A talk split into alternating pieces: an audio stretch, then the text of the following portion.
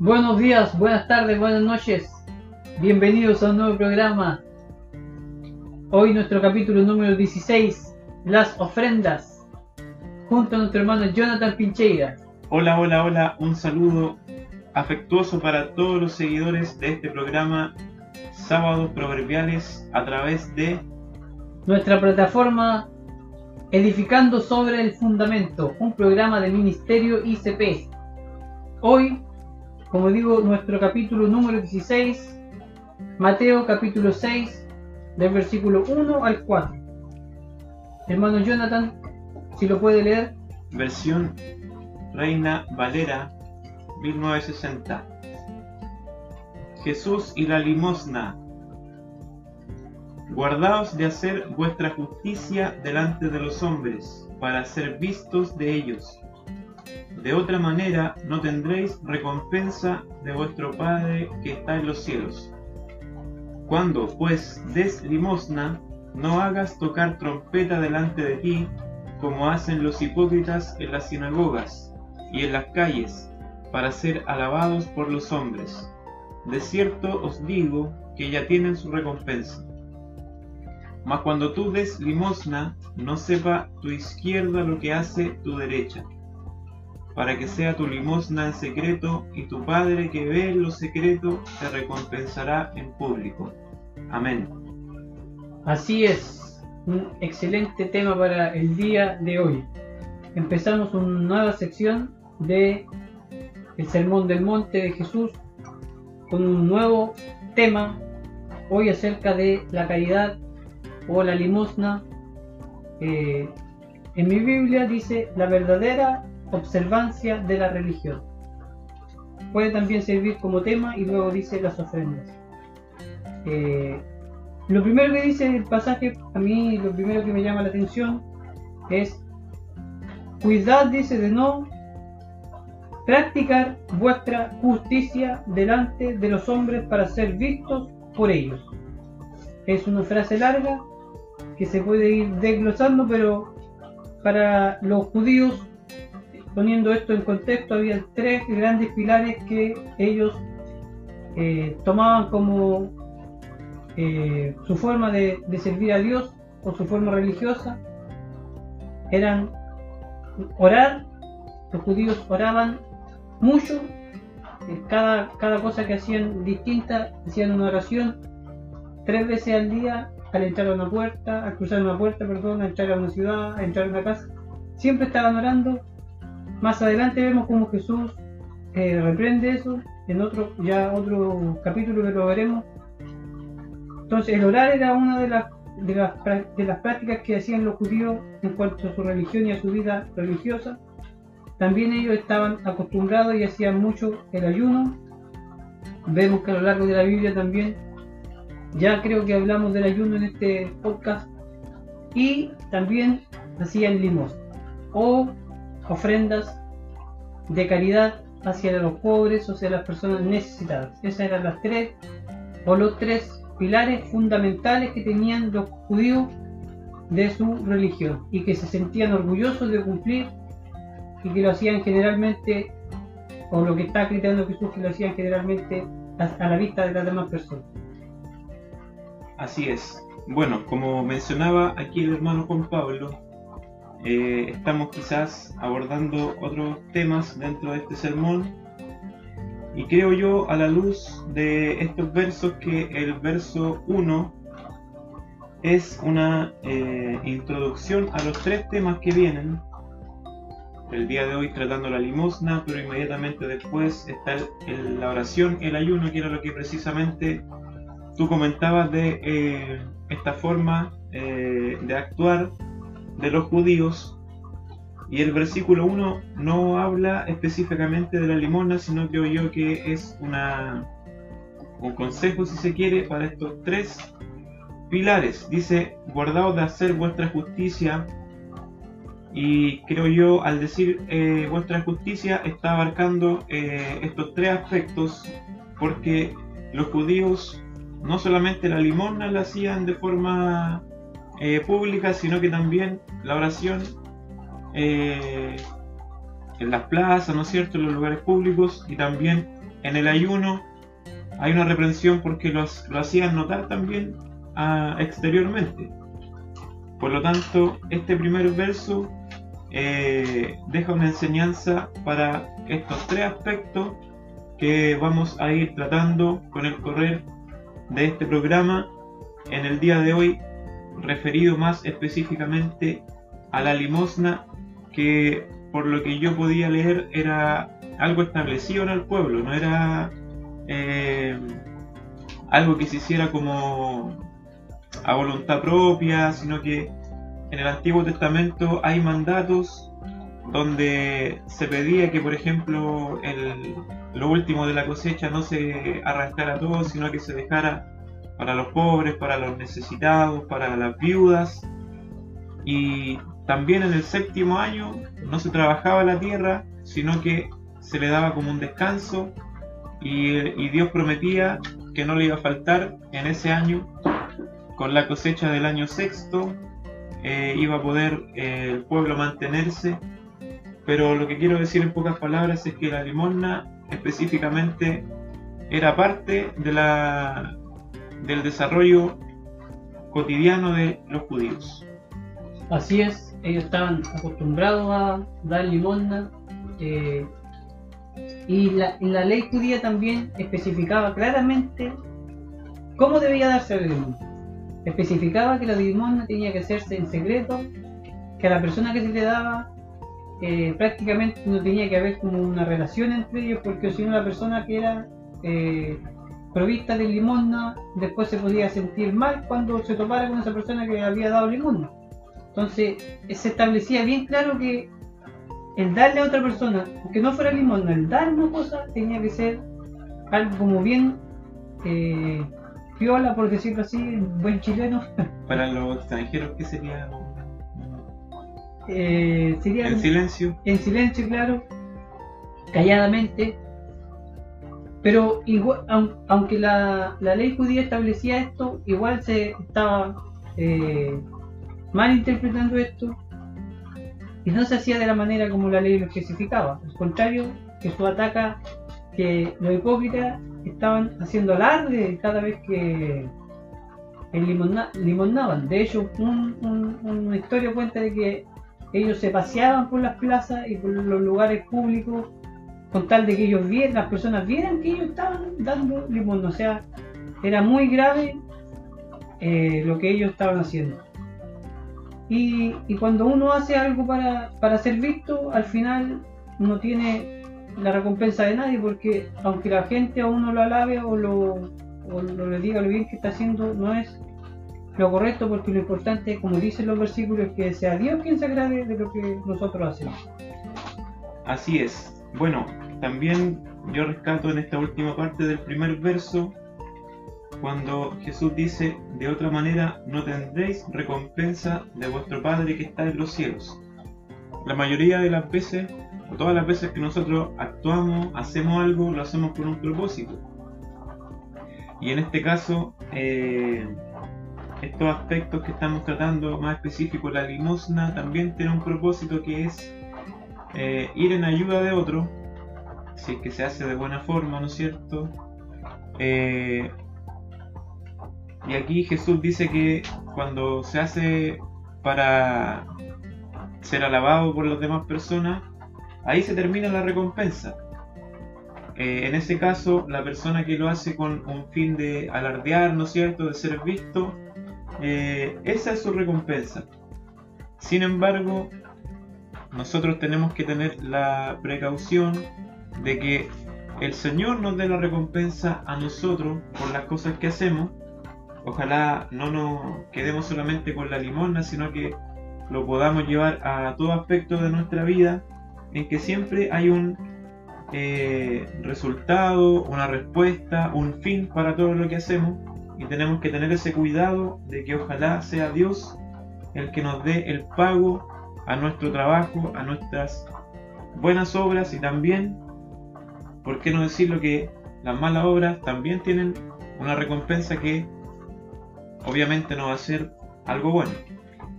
Exactamente. Cuando tú dices o cuando, perdón, la Biblia dice de otra manera, no tendré recompensas, la mejor traducción de eso sería, esa será toda su paga, o sea, la recompensa que pueden darte los, los seres humanos o a quien tú aspiras que te den eh, aplauso y gratificación, va a ser toda la recompensa que tendrás, porque de Dios no va a haber recompensa. Siguiendo con el pasaje, eh, dice, por eso cuando des limosnas, no toques trompeta delante de ti, como hacen los hipócritas en las sinagogas y en las calles, para ser alabados por los hombres. Ese era el fin de estos personajes que empiezan a aparecer eh, ya en este libro. Anteriormente Jesús estaba apuntando a los fariseos eh, y ahora está apuntando a los hipócritas que empiezan a aparecer en el libro de Mateo y empiezan a sonar bastante más seguido porque dentro de este grupo de hipócritas se encontraban distintos tipos de personas, no solo fariseos o, personas religiosas, sino que también habían ya que Jesús amplía como el rango de su predicación, apuntando a personas del extranjero, apuntando a personas del gobierno, apuntando a personas religiosas, apuntando a personas del común de la gente. En, en la categoría de hipócritas caben muchas personas, no solo religiosos, sino que también personas no religiosas. Y Jesús empieza desde aquí y lo vamos a seguir viendo en adelante, apuntar a este tipo de personas. Los hipócritas. Exactamente. Bueno, también eh, mencionar que la limosna es, sin duda un acto de amor al prójimo, que es algo bien relevante en nuestra vida de cristiano. Eh, que si es una obra que si se hace bien eh, realmente estamos ayudando y bendiciendo al prójimo como Dios nos manda a hacerlo. Tenemos que amarnos, amar al prójimo como nosotros mismos. Entonces cuando la limosna es verdaderamente eh, realizada, estamos amando a nuestro prójimo y eso sin duda va a ser eh, algo que le agrade al Señor. Traía un versículo de Levítico capítulo 19 Respecto a lo que comentábamos al inicio, versículo 9 dice, cuando sigues la mies de tu tierra, no cegarás hasta el último rincón de ella, ni espigarás tu tierra cegada. Y no buscarás tu viña, ni recogerás el fruto caído de tu viña. Para el pobre y para el extranjero lo dejarás. Yo Jehová, vuestro Dios. Entonces ahí también había como un sustento a esto que comentábamos, de que la limosna estaba establecida en el pueblo desde eh, los inicios, podríamos decir. Se mantuvo, aquí Jesús la nombra, más adelante también en el libro de Hechos hay eh, un pasaje donde los discípulos se veían un poquito atareados y se les reclamó que no se estaban repartiendo la, eh, los recursos para las viudas y ahí se, se nombran algunos ayudantes. Entonces ha estado siempre presente esto de ayudar a los más necesitados, al extranjero, a las viudas y es, algo, como digo, bastante importante ya que es una obra muy clara de cómo podemos ayudar a nuestro prójimo.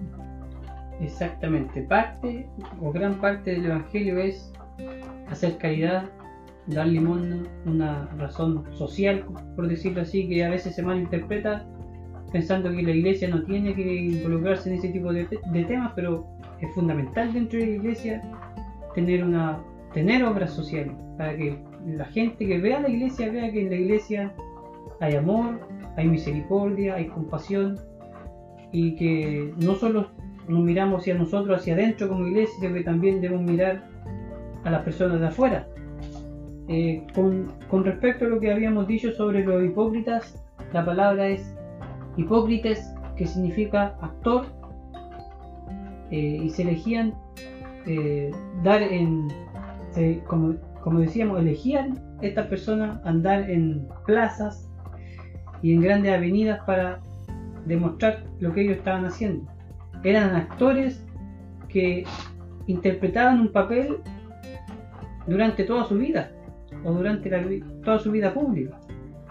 Es bien difícil mantener ese rol cuando eh, uno no tiene la, capacidad actoral, por decirlo así, ellos sí la tenían y estaban tan acostumbrados a esto que ya se les hacía natural actuar delante de las personas simulando ser alguien que realmente no eran. Y también vemos como la limosna, que es la palabra del día de hoy, en la palabra del día, para los judíos era muy significativo la, limosna. Limosna que, que la asimilaban con la justicia. Para los judíos la asimilaban con la justicia. Había un dicho rabínico que dice que mayor es el que limosna que el que ofrece todos los sacrificios. Así de relevante para los judíos era el dar limosna. Mayor dice que es el que limosna que el que ofrece todos los sacrificios. O sea, para el pueblo de Israel la limosna era algo muy, muy relevante dentro de su vida religiosa, social, incluso dentro de su vida privada.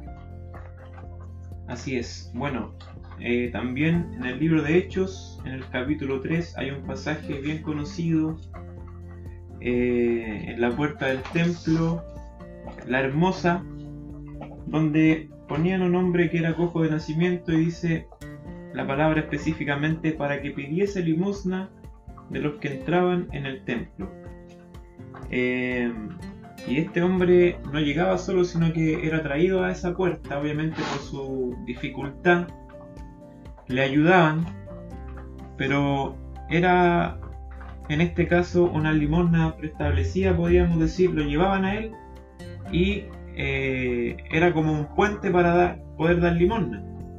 Y vemos en este pasaje como Pedro y Juan, ¿no es cierto?, eh, quizás no llevaban dinero, pero le, bendicieron de una forma mucho más eficaz, sanando su enfermedad. Pero lo que quiero eh, mencionar a través de este pasaje es que era realmente un aspecto muy presente en el pueblo judío, la limosna, tanto así que había gente que pasaba su tiempo o se preparaba, lo llevaban a lugares para recibir eh, la limosna. Y otra cosa que quiero mencionar, quizá eh, un punto de vista más que otra cosa, como hablábamos de lo, valioso que es tener buenas obras, amar a nuestro prójimo, a veces hay cierta concepción de que es más relevante nuestra vida personal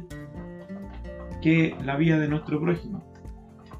Por ejemplo, nosotros le damos mucha relevancia a, y la tiene obviamente, el asistir a la iglesia, el participar de una congregación, el poder servirle al Señor de esa forma, pero yo creo que a la par está el poder ser un buen cristiano que tenga buena obra al prójimo. Por ejemplo, podríamos ir al centro hoy día y a lo mejor alguien nos pidió una limón y a lo mejor no se la damos y esa era una oportunidad muy clara de poder haber demostrado amor al prójimo con una limón Pero no se la dimos, volvimos a la casa y a lo mejor en la tarde yo fui al estudio bíblico, a lo mejor de los 100 hermanos fuimos 5 y yo estuve dentro de esos 5. Lo más probable es que llegue a mi casa y me sienta bien, me sienta tranquilo, o yo diga estoy en un buen momento porque asistí, no todos asisten, son pocos los que asistimos y a lo mejor me voy a dormir tranquilo porque cumplí en ese aspecto y estoy bien con el Señor. Pero hubo una parte, el otro 50% a lo mejor, que no hice, pero como eh, tenemos esta idea de que eh, es más relevante nuestro, nuestra vida espiritual antes que la del otro, que la vida del otro, nos quedamos tranquilos. Pero los actos de amor, de caridad, que van en beneficio de otra persona que no conoce al Señor o que la conoce pero que necesita ayuda, yo creo que también son muy relevantes en nuestra vida de cristiano y tenemos que tratar de poner a la par nuestro amor al prójimo a través de alguna obra y también eh, obviamente no descuidar nuestra vida personal. No sé si usted comparte conmigo, hermano Juan Pablo. Exactamente. O no. Le damos más relevancia a las cosas que parecieran más importantes porque lo hace el común de la gente, porque es lo más visto. Pero como tú dices, dar, eh, ayudar al prójimo, al pobre, es de gran relevancia, no solo para nosotros como eh, para nuestra vida espiritual, sino que para el resto de las personas que, que hablan del evangelio o del evangélico, del cristiano como o lo tienen como un ejemplo a seguir, o lo tienen, o lo tienen como una persona que debería ser prudente y, y dadivosa, pero en realidad, como tú dices, a veces pasa, nos pasa que nos piden dinero en la calle y uno no lo da porque piensa que o no debería darlo o simplemente no quiere darlo por, por excusarse solamente, una excusa, el no, el no poder o estar apurado o ir hacia otra parte, no encontrar la moneda, son excusas que ponemos cuando Dios nos manda que realmente seamos y que ojalá, o sea, de hecho, que lo hagamos con las intenciones correctas no para que nos vean que le estamos dando a, los pobres. En cuanto a, a lo que leíamos de los hipócritas y de las personas que iban a las sinagogas a, eh, tocando, claro, dice que dan limón y tocan trompeta, como lo hacen los, los hipócritas en las sinagogas y en las calles. Vemos un ejemplo muy claro en Lucas capítulo 18, cuando entran al templo del Señor dos personas en esta parábola. Uno era el fariseo y otro era el cobrador de impuestos. Mateo, el que el autor de este libro era un cobrador de impuestos. Y dice que la oración del fariseo era que oraba de pie y decía, eh, te doy gracias, eh, Señor, porque son, no soy como los, los demás hombres, estafadores, injustos, adúlteros, ni aún como este recaudador de impuestos. Yo ayuno dos veces por semana, doy el diezmo de todo lo que tengo, de todo lo que gano, pero el recaudador de impuestos de pie y a cierta distancia no quería ni siquiera alzar los ojos al cielo, sino que se golpeaba el pecho diciendo, Dios, ten piedad de mí, pecador.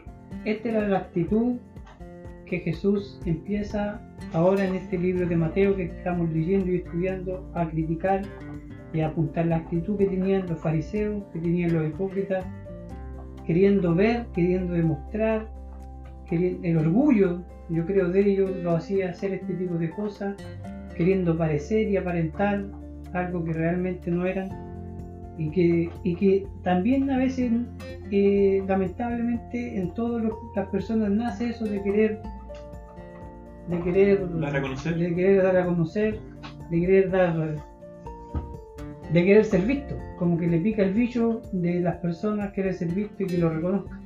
Cuando Dios nos dice que nosotros debemos ser personas humildes, y como dice aquí, que lo que hagamos, que lo que cuando des limosna que no sepa tu mano izquierda lo que hace tu derecha. O sea que sea lo más sencillo posible. Exactamente. También creo yo no tenemos que encasillar eh, esta obra de caridad que es la limosna, a alguien que nos pide algo en la calle solamente, o cuando vamos en el vehículo, eh, porque la limosna es algo, es alguien que está pidiendo algo que no tiene, o un poco de lo que tenemos nosotros, y esto lo podemos eh, hacer valer cuando alguien quizás nos pide oración, cuando alguien no sabe cómo llegar a Dios, nosotros le podemos ayudar, cuando alguien necesita tiempo de nosotros, cuando alguien eh, tiene algún problema y nosotros podemos ayudar en la solución, creo yo que todas estas cosas eh, nos sirven de una u otra forma para eh, hacer nuestra justicia, como dice aquí. quizás estamos hablando más específico de la limosna, pero yo creo que también eh, alcanza como para abarcar un poco más y no, no decir, bueno, la limosna la voy a hacer, a lo mejor si voy al centro una vez al mes, voy, a tener solo una oportunidad de hacer limosna, sino que también en nuestro entorno más cercano de repente no nos van a pedir una moneda, pero nos van a pedir, eh, como decía, tiempo, eh, algún otro recurso, ayuda de otro tipo, y ahí también tenemos la oportunidad de dar a conocer que verdaderamente somos hijos del Señor. Por eso está bien el título donde dice las ofrendas aquí, porque no se basa, las obras de caridad no se basan solo en hacer limosna, sino que, como tú dices, en ofrendar en la iglesia, en algún amigo que necesita alguna ayuda, todo eso nos sirve y, y hacia lo que podemos hacer socialmente. Y lo último que yo voy a decir acerca de este pasaje es que dice, vuestro Padre, porque, porque para que tu limosna sea en secreto, y tu Padre que ve en lo secreto te recompensará. Y la, la mayoría de las traducciones ahora dice, te recompensará en público. Pero la verdad es que en los originales y los manuscritos más antiguos no sale la palabra en público, solo dice te recompensará. Y eso también se lo agregan en los versículos 16 eh, y 18.